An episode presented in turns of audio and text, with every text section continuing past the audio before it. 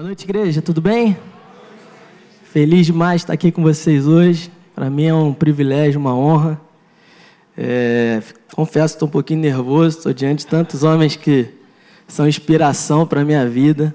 É, e a minha oração, desde o dia que o Rafa me fez o convite, é para que de alguma forma as sementes que essa igreja tem depositado na minha vida, na minha família, possa refletir para vocês hoje em frutos de amor, paz, alegria e que sonhos sejam reavivados aqui nesse lugar, amém? Que nós possamos viver algo novo de Deus aqui nessa noite. Eu estou muito feliz de estar aqui. Então a gente vai estar conversando sobre esse tema. Saiba o que você quer. Não é? Mas antes eu queria apresentar para você a minha família. Olha só que legal. Minha esposa não pôde estar aqui comigo por causa do trabalho, por causa das crianças. Mas esse é o meu primeiro ministério. É, a Natália está comigo há 10 anos. Vou errar, não, calma aí. Três anos de namoro, foi um ano de noivado e são seis anos de casado já. Dessa união, Deus me deu dois filhos. O Bernardo, meu filho mais velho, está com três anos. É, eu tenho orado para que Deus me dê sabedoria e graça, para que ele possa ser uma flecha poderosa na minha mão, para que ele possa se tornar um grande homem de Deus e cumprir o propósito dele nessa terra. Amém? E o João Gabriel, que é meu filho mais novo, está com um ano e cinco meses. E a prova viva de que milagres acontecem, amém? Meu filho passou por uma situação difícil, ele nasceu com uma má formação no sistema urinário dele. E nesse primeiro ano de vida dele, ele fez quatro cirurgias. Mas eu pude ver a mão de Deus atuando em todas essas fases. E eu posso declarar para essa igreja com autoridade e dizer que o nosso Deus continua sendo fiel ainda hoje. Meu filho hoje está curado, restaurado e pronto para ser um guerreiro poderoso nas mãos de Deus também. O nome dele significa fortaleza do Senhor. Alguns lugares se acha também enviado de Deus forte e cheio de graça. E eu creio que ele será também uma flecha poderosa para que o reino de Deus se estabeleça nessa terra. Amém? Então, agora que você já conheceu a minha família, a gente pode voltar a falar daquilo que é o assunto que Deus colocou no meu coração para a gente conversar aqui hoje. Saiba o que você quer. Não sei se você já parou para pensar nisso, mas quando a gente é criança, às vezes alguém pergunta para a gente: e aí, cara, o que você vai ser quando crescer? Criança ali na fase de oito anos, não é verdade? E aí a gente. É um absurdo esse tipo de pergunta, porque uma criança de oito anos não tem muita ideia do que vai ser da vida dela, mas é natural que a gente faça a pergunta. E acho que até porque é engraçado as respostas que a gente escuta. Né? Então fala que quer ser astronauta. O outro fala, não, eu vou ser jogador de futebol. Eu tinha uma prima que falava que queria ser pintadora de unha. Olha só que legal. É... Interessante, não é verdade? Mas é, a gente não, não sabe muito bem o que é com oito anos. Quando a gente chega com 18 anos, a gente tem que tomar algumas decisões. A verdade é que muitas vezes a gente ainda não sabe o que a gente quer. A gente chega com 28, a gente às vezes também não sabe o que a gente quer da vida. Com 38 já tem gente desesperada pensando como é que eu cheguei nesse lugar e eu não sei nem como é que a vida chegou aqui. E sabe qual é o problema? A gente passa às vezes chega ao final da nossa vida sem nem pensar e saber o porquê a gente veio nesse mundo. Talvez essa seja a maior dor que uma pessoa pode ter de não descobrir o seu real propósito aqui nessa terra. Que nós possamos então entender essa realidade e saber exatamente o que Deus quer de nós. Você pode abrir a sua Bíblia comigo? No livro de Mateus, capítulo 20.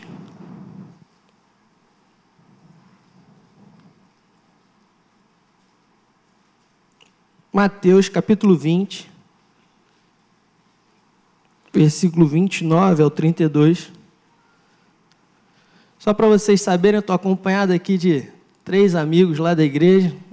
Eu trouxe o Adriano comigo e o Bruno e o Matheus. Eles são de Maricá, mas passam a semana aqui no Rio por causa de faculdade, essas coisas.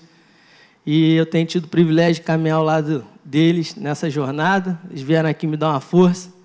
Se a igreja começar a bater cabeça, eu falei para eles, dá uns aleluias aí, uns glórias a Deus animal pregador. então, eu estou aqui com esses amigos aí, o Adriano tem um privilégio de caminhar com ele nessa jornada, e esses dois jovens, que eu tenho certeza que serão grandes homens de Deus, já têm sido, Deus tem um propósito lindo na vida deles. Eles sabem disso. Né? Então, se achou aí? Se achou, fala, achei. Quem não achou, fala, me espera. Amém. Todos acharam. Mateus capítulo 20, versículo 29 ao 32. A palavra de Deus fala assim: Saindo eles de Jericó, uma grande multidão o acompanhava, e eis que dois cegos assentados à beira do caminho, tendo ouvido que Jesus passava, clamaram: Senhor, filho de Davi, tem compaixão de nós. Mas a multidão os repreendia para que se calassem.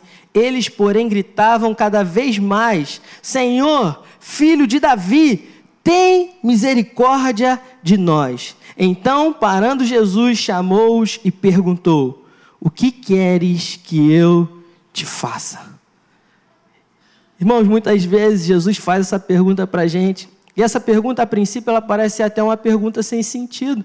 Afinal de contas, são dois cegos, estão ali caminhando em direção a Jesus, pedindo por misericórdia, pedindo por ajuda, um auxílio, e parece óbvio o que eles querem. Mas Jesus faz uma pergunta não porque ele estivesse interessado em saber ou não a resposta, mas porque Jesus queria ouvir deles a declaração de fé, daquilo, daquilo que eles criam e desejavam que Deus, que Jesus Cristo fizesse na vida deles.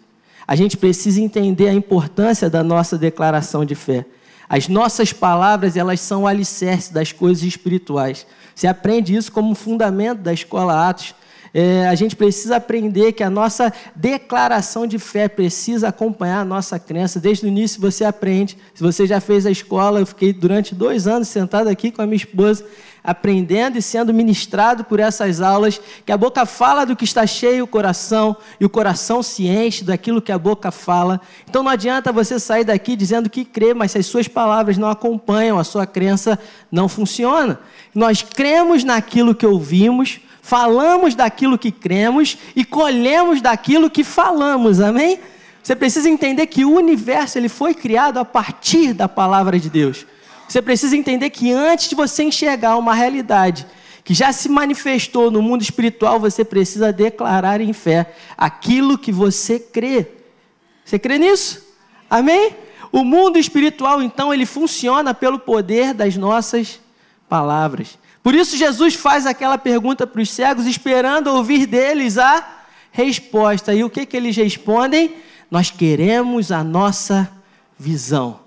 Nós queremos voltar a ver. Hoje, a pergunta que eu te faço é a mesma que Jesus fez para aqueles cegos: O que vocês querem que eu te faça? Muitas vezes a gente não recebe de Deus porque a gente não sabe pedir a Deus. Na verdade, tem gente que nem sabe o que quer. A vida está aí, o que vier está bom, Deus. O que chegar está valendo. Jesus te pergunta nessa noite: o que você quer que eu te faça? João capítulo 15, versículo 7, a palavra de Deus fala assim: Se vocês permanecerem em mim e as minhas palavras permanecerem em vós, pedireis o que quiserdes e vos será feito. Jesus confia tanto no fato de que se nós estivermos nele, a nossa vontade será alinhada com a vontade dele, que ele diz o seguinte: olha só, se vocês estiverem em mim e as minhas palavras estiverem em vós, vocês podem pedir o que vocês quiserem. Tem gente que não entende esse primeiro trecho do versículo. Tem gente que está pedindo qualquer coisa para Deus, mas não entende que para Ele conceder o que você quiser, você precisa estar nele. Sabe por quê? Quando você entrega o seu coração para Ele, Ele alinha a sua vontade, a vontade dele para a sua vida. A gente precisa entender que tudo começa com a nossa com o nosso posicionamento de fé, a nossa permanência nele. Esse é o princípio da jornada cristã, irmãos. É nele que a gente encontra a direção e o futuro para a nossa vida. Se nós quisermos saber o que Deus quer, nós precisamos dar a Ele o nosso coração. Se nós quisermos entender o propósito, o chamado de Deus para a nossa vida, não dá para eu ter partes escondidas dentro de mim que eu não tenho coragem de permitir que Deus transforme. O Evangelho é um evangelho de transformação contínua. Quando eu estou nele, eu sou transformado. Você entende isso?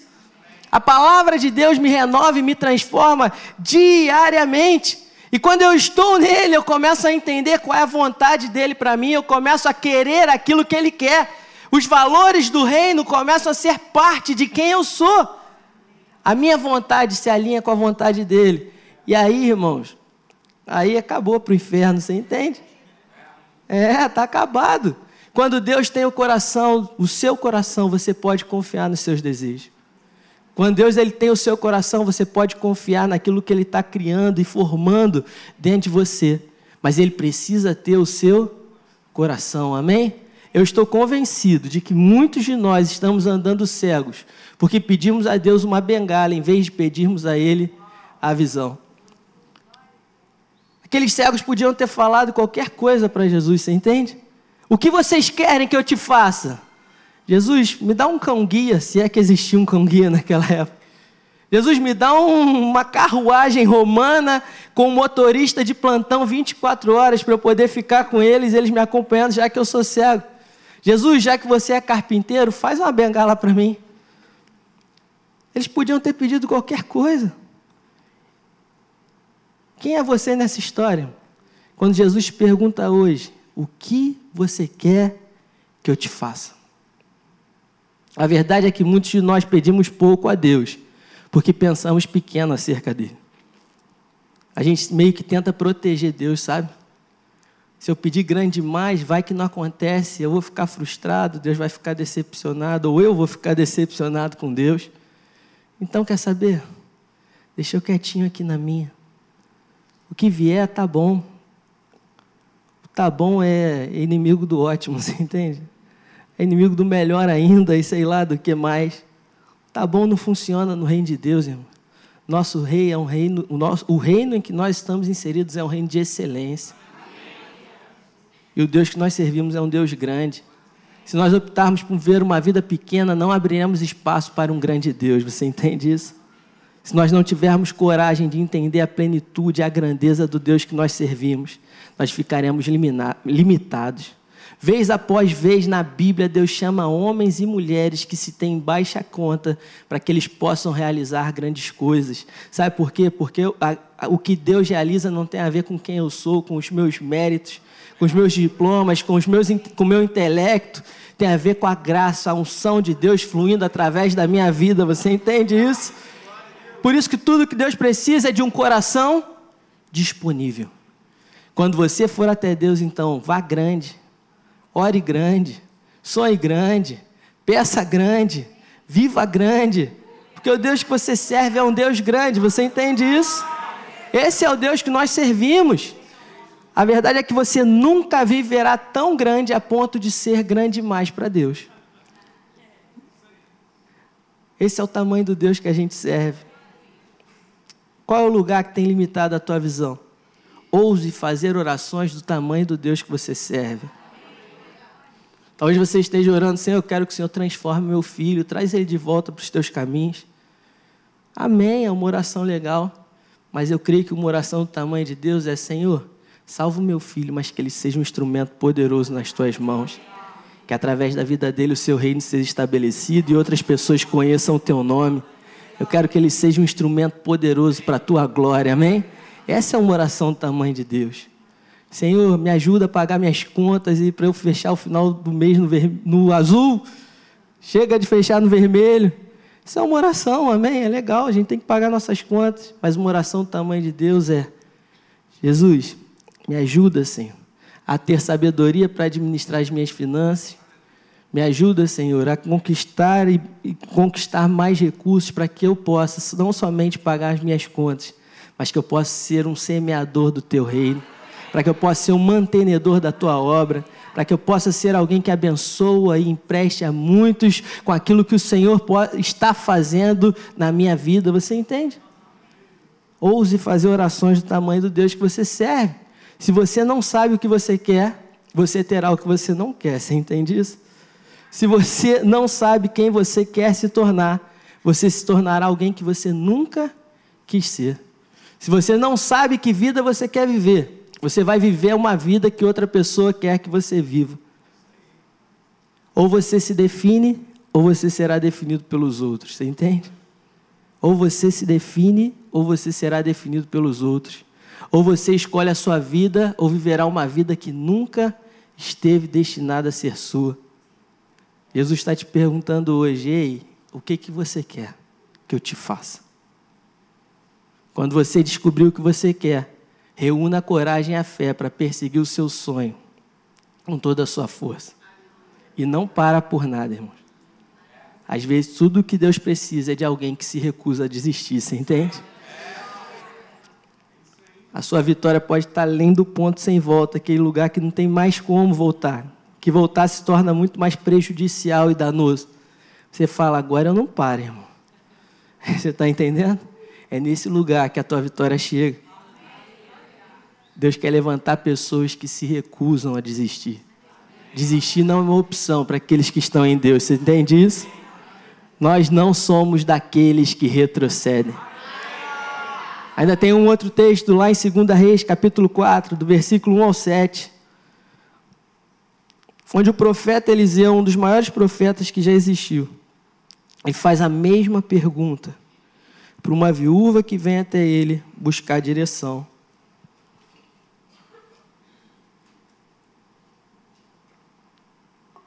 Segunda Reis, capítulo 4, versículo 1 ao versículo 7. Quem achou, fala, achei. Quem não achou, fala, me espera. Deus abençoe, então. Vem comigo. Segunda Reis, capítulo 4, versículo 1. Certa mulher das mulheres dos discípulos dos profetas clamou a Eliseu, dizendo: Meu marido, teu servo, morreu, e tu sabes que ele temia ao Senhor. É chegado o credor para levar os meus dois filhos para lhe serem escravos. E Eliseu lhe perguntou: O que hei de fazer? Como eu posso ajudá-lo? O que queres que eu te faça? Você entende que esse texto dá para a gente uma perspectiva da maneira como Deus trabalha? Porque Deus nunca te mostra o todo, Ele te mostra o próximo passo. E aí ele começa, Eliseu começa já Logo depois de fazer a pergunta, ele já começa a dar uma direção para aquela mulher. mulher que estava completamente sem expectativa, frustrada com Deus, você entende? Ela vira para Eliseu e fala: Eliseu, meu, meu marido, ele serviu do teu lado, ele caminhou contigo, ele morreu e agora eu estou aqui sem nada. Eu não tenho dinheiro para pagar minhas dívidas, estão prestes a levar o meu filho como escravo. Ela estava frustrada com tudo, com a vida, com Deus. Você consegue entender e imaginar a posição dessa mulher? de um homem que aparentemente caminhava com os profetas, servia a Deus. Você já esteve frustrado com Deus em algum momento da sua jornada? Você falou, Deus, por que isso? Não estou entendendo. E aí o profeta vira para ela e fala assim: Dize-me o que é que tens em casa. E ela respondeu: Tua serva não tem nada em casa, senão uma botija de azeite. Aqui o profeta já começa, e a palavra de Deus já começa a ensinar para a gente um pouco de como Deus trabalha. O profeta ele não aponta totalmente a resposta, mas ele fala: me diz então o que, que você tem em casa. E ela descreve muito mais do que a condição financeira do momento que ela vê. Ela descreve a condição da sua alma. Eu não tenho nada, eu não tenho perspectiva de nada. Meu futuro acabou. Só tem uma botija de azeite. E aí, irmãos, a gente surpreende, porque Deus pode fazer grandes coisas quando a gente coloca a nossa fé em ação, amém? O profeta vira para ela e fala assim: Então disse ele: Vai, pede emprestadas vasilhas a todos os seus vizinhos, vasilhas vazias, não poucas. Ele já dá uma direção, ele não está falando o que ele vai fazer, mas ele já está dando um sinal, tipo, se prepara. Não traz pouca, não entende que o que Deus vai fazer é muito mais que você pode sonhar, pensar ou imaginar. Você precisa ouvir a voz de Deus, a voz do profeta e obedecer. Então, entra e fecha a porta sobre ti e sobre teus filhos e deixa o teu azeite em todas aquelas vasilhas. Põe a parte a que, está, a que estiver cheia. Partiu, pois, dele e fechou a porta sobre si e sobre seus filhos.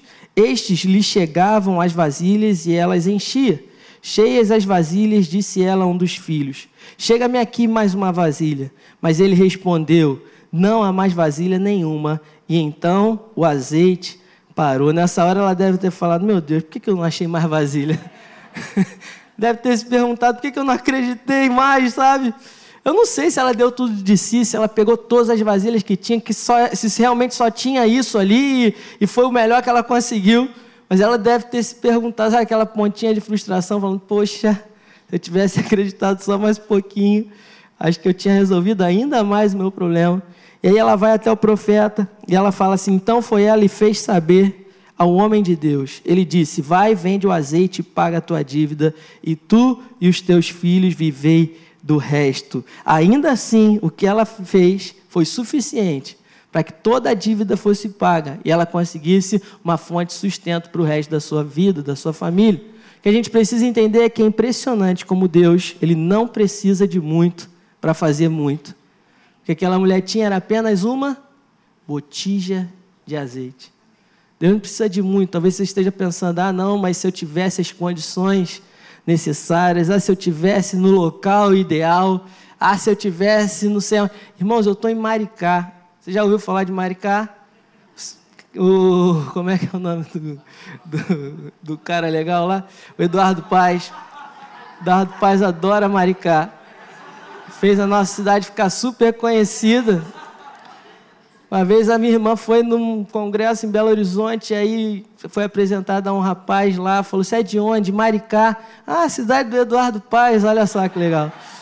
Né? Olha que beleza. Acaso pode sair alguma coisa boa de Maricá? Amém? Eu estou aqui, irmãos. Pela misericórdia de Deus. Você entende? Não é de onde você sai, onde você mora.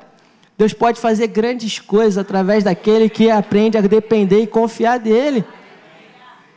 Deus não precisa de uma família abastar, Deus não precisa de, de um histórico, né, de descendências e tal. Deus precisa de um coração sincero, disposto a obedecer a Deus. E Ele pode fazer muita coisa com pouco, você entende? Ele só precisa de tudo o que temos. Ele não precisa de muito. Só precisa de tudo que você tem, você entende? Ah, mas eu só tenho uma moedinha. Então é isso que você tem que dar para ele. Mas eu só sei varrer a calçada. Então é isso que você tem que dar para ele. Mas eu só sei fazer isso. É amém. Então é isso que você vai fazer.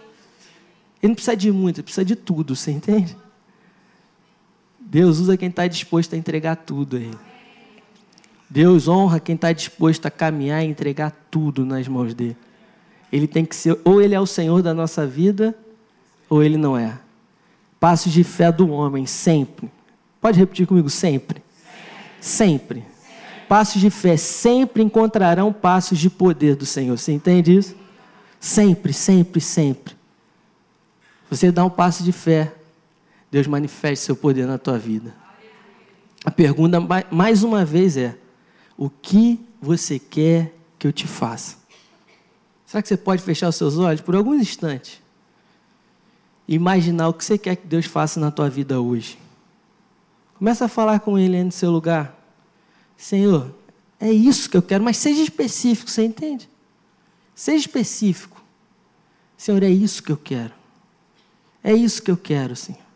Não se esqueça que o nosso Deus é um Deus que faz infinitamente mais do que tudo aquilo que nós podemos pedir, pensar ou imaginar segundo o poder que em nós opera. Amém?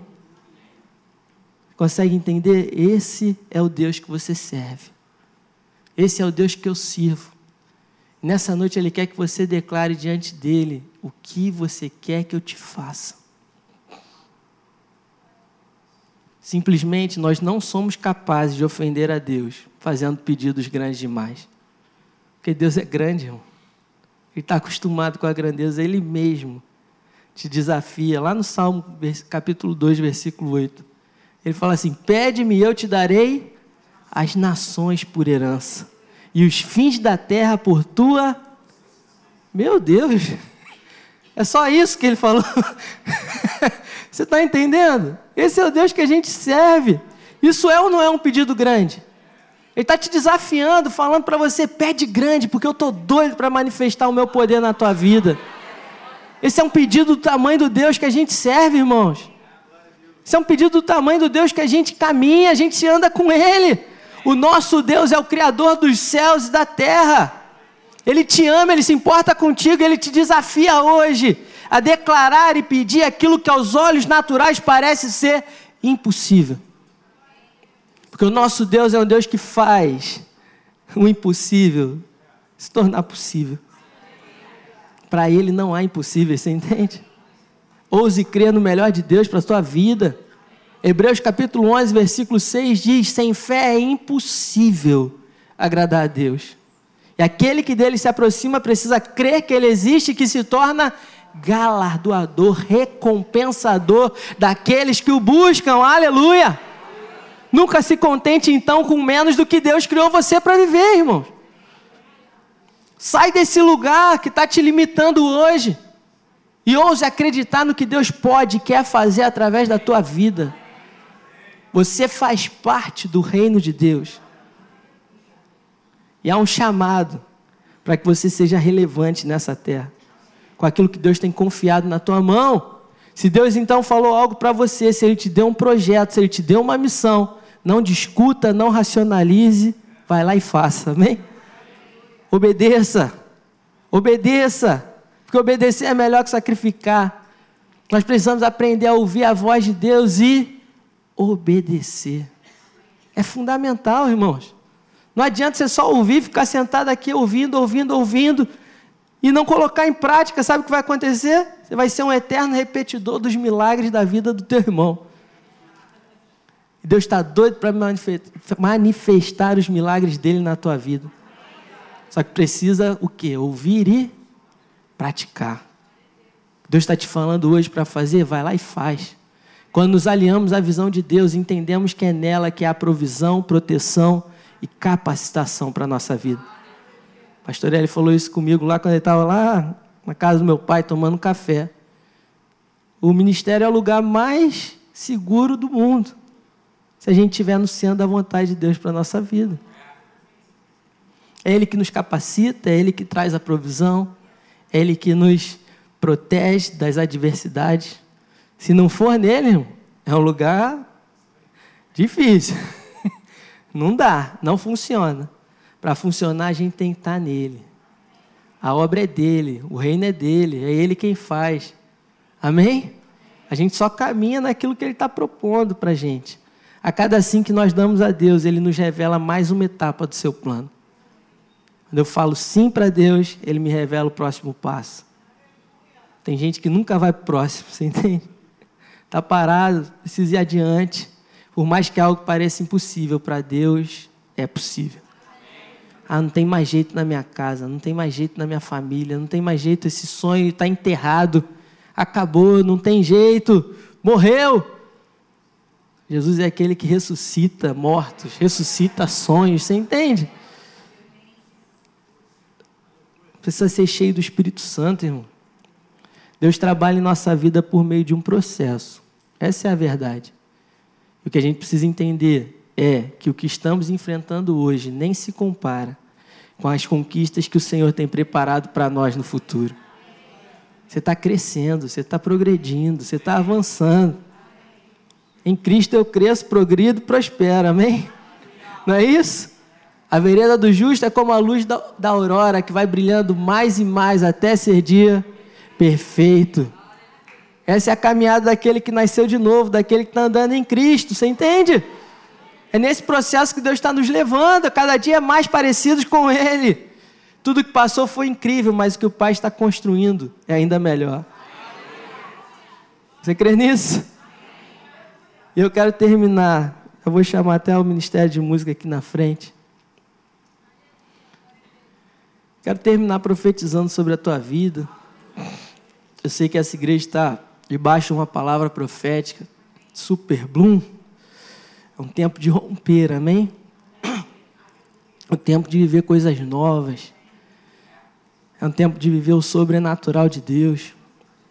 É um tempo de viver a promessa, o cumprimento das promessas que nós estamos aguardando durante tantos anos. Eu profetizo isso para a minha vida também, você entende? Eu recebo isso para mim, eu faço parte disso, irmão. Eu estava aqui quando a Lana Vasco falou duas vezes. Primeiro foi de manhã, depois foi no outro culto aqui que eu vim para aula. Ela, eu falei, eu pego isso aí, irmão. isso sair, vai, vai lá para Maricá também. Tô levando a bagagem. Já tá lá, né, irmão? Tô aqui com eles aqui, ó. Irmãos, Deus está fazendo grandes coisas. Está fazendo grandes coisas. Você precisa aprender e entender. Começar a orar assim, não me deixa de fora, não, você entende?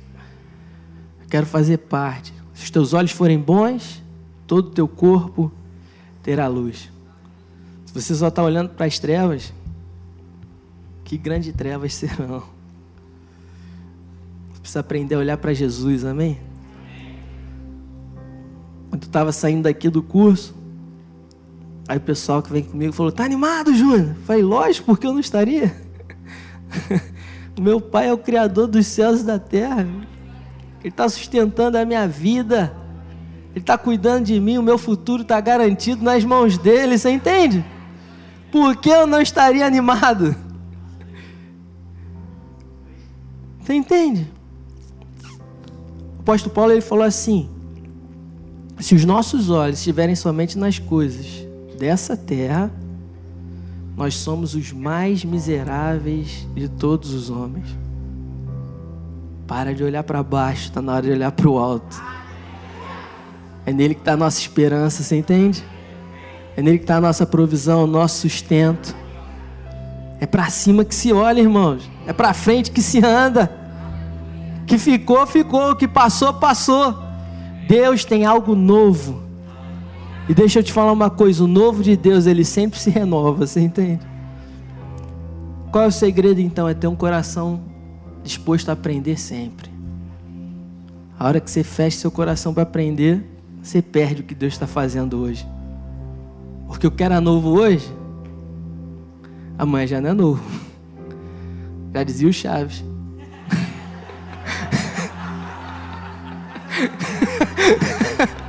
né? Você é velho, conhece? Você é jovem ainda, jovem ainda.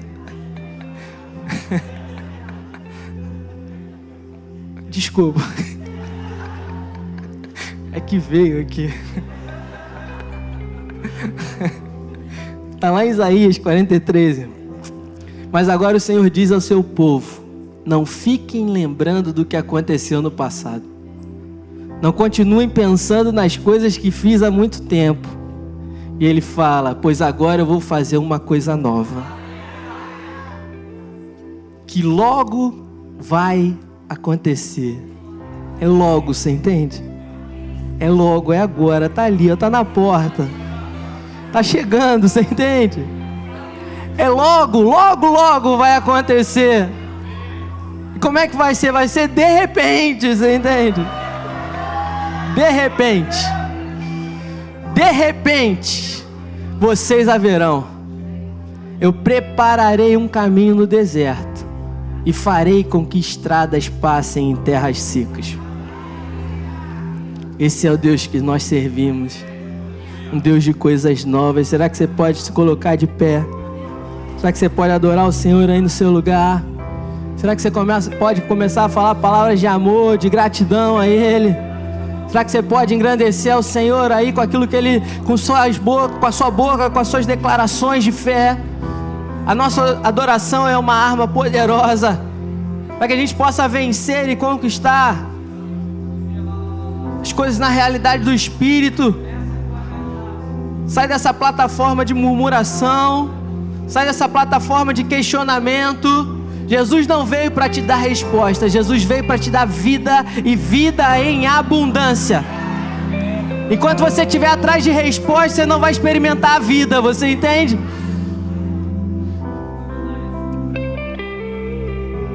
Eu quero a vida de Deus. Eu quero ser cheio da vida de Deus.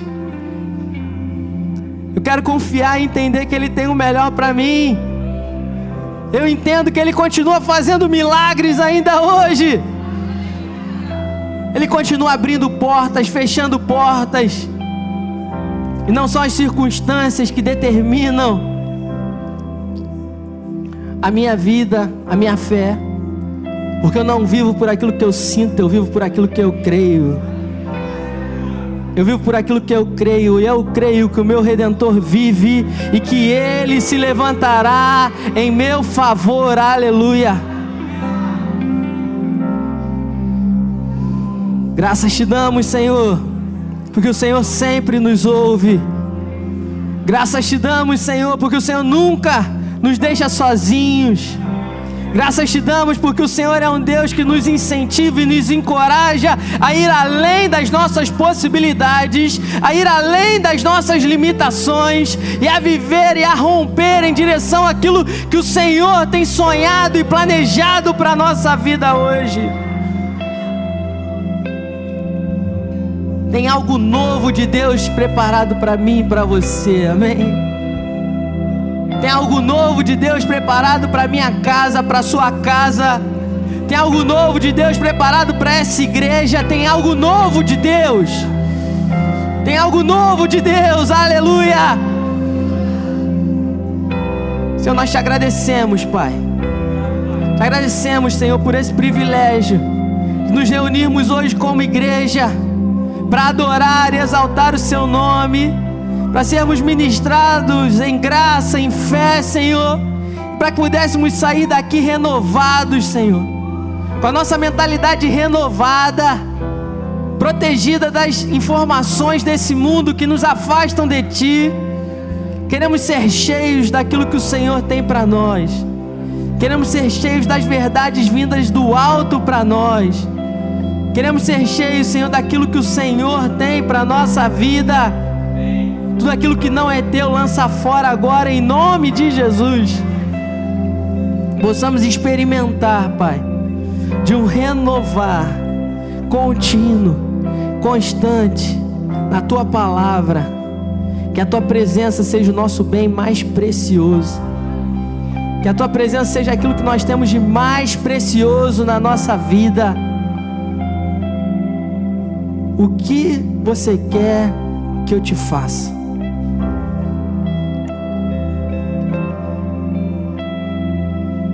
Tu está esperando a tua declaração. O que você quer que eu te faça? Enquanto o Rafa estiver ministrando essas canções, essa canção, que você possa ter o seu momento com Deus aí no seu lugar. Você possa encontrar cura, você possa encontrar refrigério para sua alma que você possa ser inundado pela maravilhosa presença de Deus. Deus te abençoe.